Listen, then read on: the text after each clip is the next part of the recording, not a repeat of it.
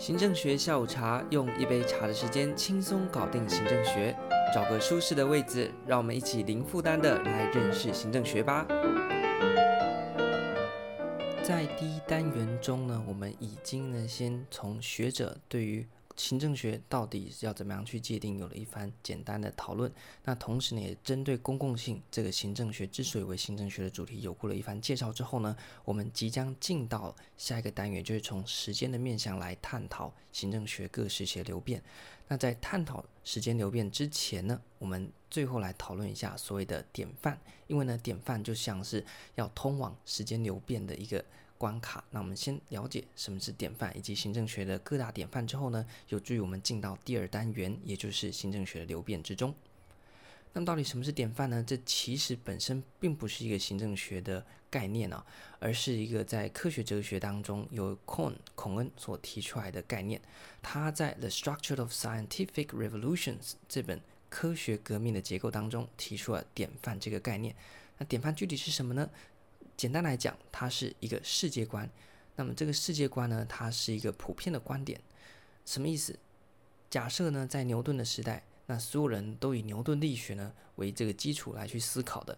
那么到了爱因斯坦的时代，所有人就以爱因斯坦的相对论来进行思考。就是这是我们对于世界的预设。那么，或者是呢，再换个方式想，在早期呢，大家还认为地球是宇宙中心的时候呢，这个世界观就是地球是宇宙的中心。那么，普遍的观点也认为说，所有的星球都是绕着地球在转的。同时呢，这个呢是一个最高的共识单位。所以在早期呢，你主张说其实是地球绕着太阳转，你可能会被砍头哦，因为呢，那时候最高的共识呢是。认为应该是地心说才对，你说这对还是错呢？我们先来看是错的啊。但是那时候为什么会认为地球才是宇宙中心呢？因为典范呢，在那个时候，所谓地心说的典范呢，它也是一个信念的系统。那既然是一个信念的系统，它就并不一定全然是一个嗯唯一的真理嘛。那就是那个时候普遍认为的，那普遍有共识的一个世界观，那所形成的一个信念系统。那么同时，它也是观察世界的方式。那么观察世界的方式，就那时候大家觉得，诶，天体在早期嘛，还没有那么好的观察技术，觉得天体呢都在地球上面这样晃啊晃啊，所以当然第一个直觉就是地球是宇宙的中心，世界都是绕着地球转。那当我们有更多的这些观察的方式之后呢，就会影响到我们的世界观，就开始慢慢发现说，似乎不是这样子哦。那好像呢是地球绕着太阳转才对，这个时候呢就发生了一个典范的转移。因此呢我们在谈论典范的时候呢，它是一个世界观，是一个普遍的观点，最高的共识单位和信念系统，以及一种观察的方式。不过呢它也会随着时间的变化而变化了。例如早期认为地球是中心，后来就变成太阳是中心，或者是呢早期是以牛顿力学为主，到后来呢变成是爱因斯坦啊、量子力学啊，或者到今天更新的一个物理观点。所以典范呢也是会跟着改变。到那，所以在科学哲学的这个典范概念被提出之后呢，就被借用到行政学的概念当中。那么一个学者叫做 Henry，这个亨利先生呢，他就把典范拿过来行政学来套上来讨论说，其实，在行政学的不同时期呢，有那个时期普遍行政学者所抱有的世界观，所抱有的最高共识单位以及观察事情的方法。那么，例如说呢，在一八八七年，行政学刚诞生到一九三零年代，这个时候呢，承袭着乌卓威尔森的说法，普遍的人在行政学的领域里面认为行政和政治是分立的，所以这个是那个时候的世界观，觉得，诶，政治是政治，行政是行政，有没有很熟悉的一句话？政治是国家的意志的展现，那么行政呢是国家意志的执行。OK，所以在那个时代呢，所有人都这样子认为，所以那个是行政学的典范一。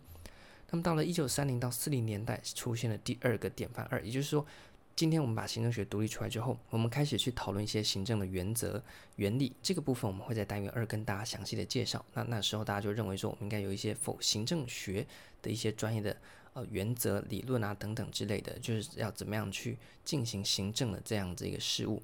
所以那个时候呢，大家都疯狂的去找一些行政的原则，要来扩充这个学科。那么到了四零五零年的时候，典范三出现了。那个时候呢，行政学基本上是被政治学掏空的，全部都去跟政治学借理论。